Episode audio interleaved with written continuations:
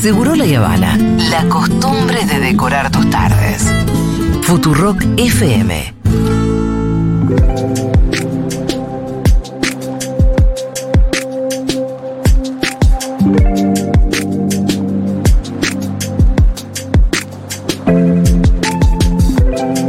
Bueno, hoy es 4 de mayo y a mí me llega la información de que mañana empieza la colecta anual de techo. 5, 6 y 7 de mayo en Salta, Tucumán, Corrientes, Chaco, Córdoba, Mendoza, Rosario, Neuquén, Río Negro y Buenos Aires. Y el 12, 13 ca- y 14 eh, de mayo en Misiones.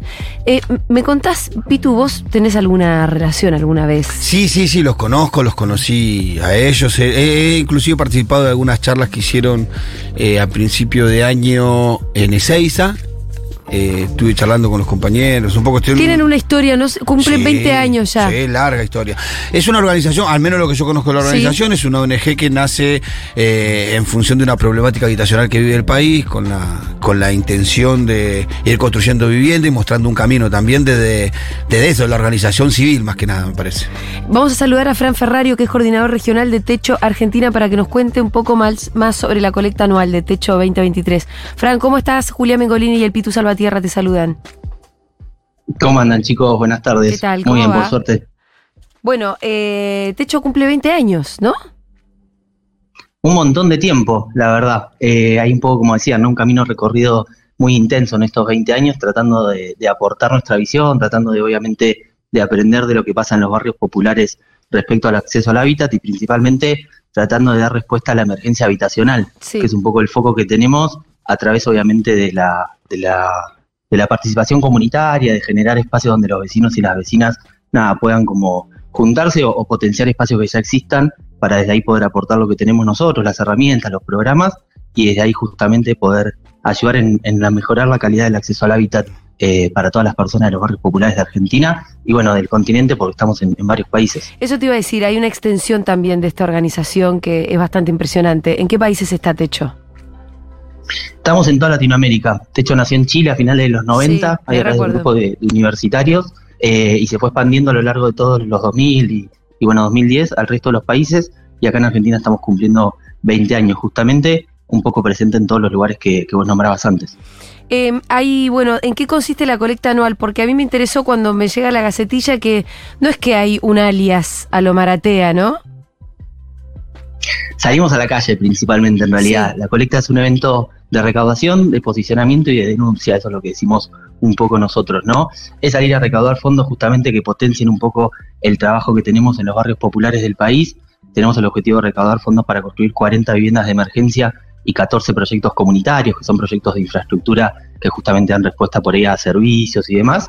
Eh, y salimos a la calle con alcancías, nos paramos en esquinas de, de los semáforos, de las plazas, de los colegios, de las universidades, a contarle a la gente lo que es techo, a denunciar un poco cómo se vive en los barrios populares y obviamente pedir la colaboración para, para poder potenciar ese trabajo. Em, ¿Se puede además colaborar de otra manera, como poniendo el cuerpo? Sí, obviamente se puede venir a la colecta, entonces la invitación es a que participen como voluntarios y voluntarias, entran a colecta.techo.org.ar y ahí van a poder acer- acercarse al punto que les quede más cercano en todos los lugares que vos contabas antes que vamos a estar y después obviamente también aquellos que quieran donar en la calle estos tres días que vamos a estar lo pueden hacer. También hay links de pagos igualmente para, para poder colaborar Sí. por medios electrónicos, Eh, pueden colaborar en la página y después pueden sumarse como voluntarios o como socias y socias también mensualmente. La página es colecta.techo.org.ar. Exactamente. Ahí te puedes sumar como para co- colaborar o bien encontrás una... Una guía. Las dos formas, para colaborar como voluntario o voluntaria Sí. o sonar con tu donación, digamos. Eh, Fran, eh, ¿a partir de qué voluntad? Bueno, un poco ya lo dijiste, pero ¿con qué diagnóstico se encuentran ustedes en este presente? Sobre, mm, obviamente me refiero a la situación habitacional.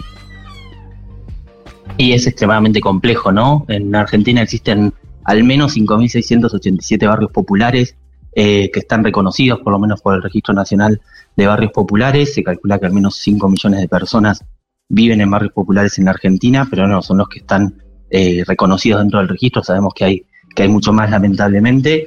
Y un barrio popular, por definición, ¿no? Más técnica de este registro, es aquel barrio que no cuenta con acceso a servicios, que tiene precariedad habitacional, que no tiene regularizada su situación de, la tierra, digamos, y que tiene eh, obviamente una falta de acceso a servicios en torno al agua, la luz, las cloacas, el gas, eh, muy deficitario, ¿no? Entonces es donde se concentra por ahí la mayor vulneración de derechos respecto al hábitat y a la vivienda.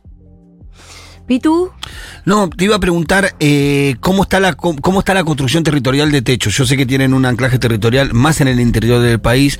¿Cómo vienen los compañeros del territorio viviendo estas situaciones que nos tocan vivir, la inflación? ¿Qué, qué, ustedes perciben? No, como siempre esa situación es extremadamente compleja y bueno, no hace falta que, yo te lo cuente a vos, pero lo, lo, sabemos que en los barrios populares es donde más se siente, ¿no? Donde la inflación más efecto tiene de manera directa, donde la, la situación de quedarse sin la changa, de que las cosas aumenten todo el tiempo y demás, impacta muchísimo en todas las personas que viven en, en los barrios y en todos los compañeros y compañeras que tratan de, de salir cotidianamente a, a, ganarse el mango también de ese lado, ¿no? Cuando la persona que estaba alquilando una piecita se queda sin ese esa posibilidad de alquilar o le sube mucho los precios del alquiler, de la canasta básica, de lo que sea. Eh, nada, muchas veces, si ya estaba en un barrio, por ahí tiene que cambiar esa situación y si estaba alquilando en otra zona de la ciudad, termina yendo o volviendo al barrio como respuesta ¿no? en, en, esa situación. Y después, lo que siempre vemos en, en, los barrios, obviamente, y por eso nosotros también potenciamos mucho el trabajo desde ahí, desde esa experiencia, ese aprendizaje y camino recorrido que hay, es una respuesta comunitaria que es la primera que siempre sucede, ¿no? La primera que responden frente a las necesidades del, del barrio y de los vecinos son los propios vecinos y es el propio barrio. A veces más organizados, a veces menos organizados, pero siempre están ahí dando una mano, ¿no? Entonces, nosotros tratamos de ir a entender mucho esas, esas respuestas que ya se dan, potenciar con lo que tenemos y desde ahí poder seguir construyendo, ¿no? Eh, pero la situación está extremadamente compleja eh, y lamentablemente no es que vemos que, que esté mejorando la cantidad de barrios populares que hay, la cantidad de, familias de nuevo que sigue habiendo en los barrios, eh, crece. Sí.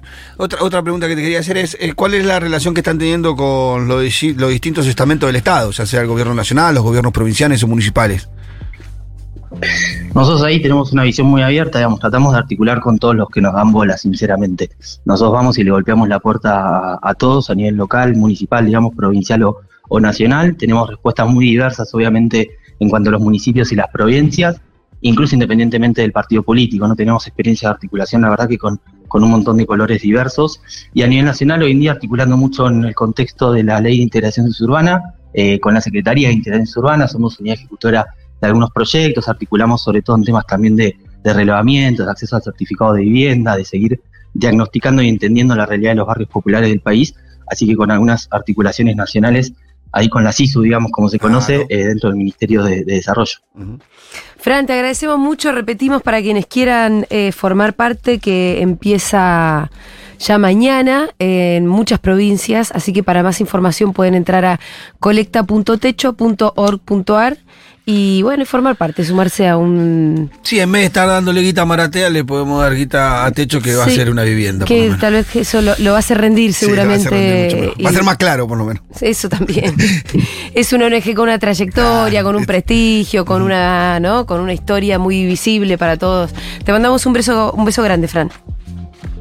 Chao chicos, muchas gracias a ustedes, buenas tardes. Era Fran Ferrario, coordinador regional de Techo en Argentina. Ya venimos.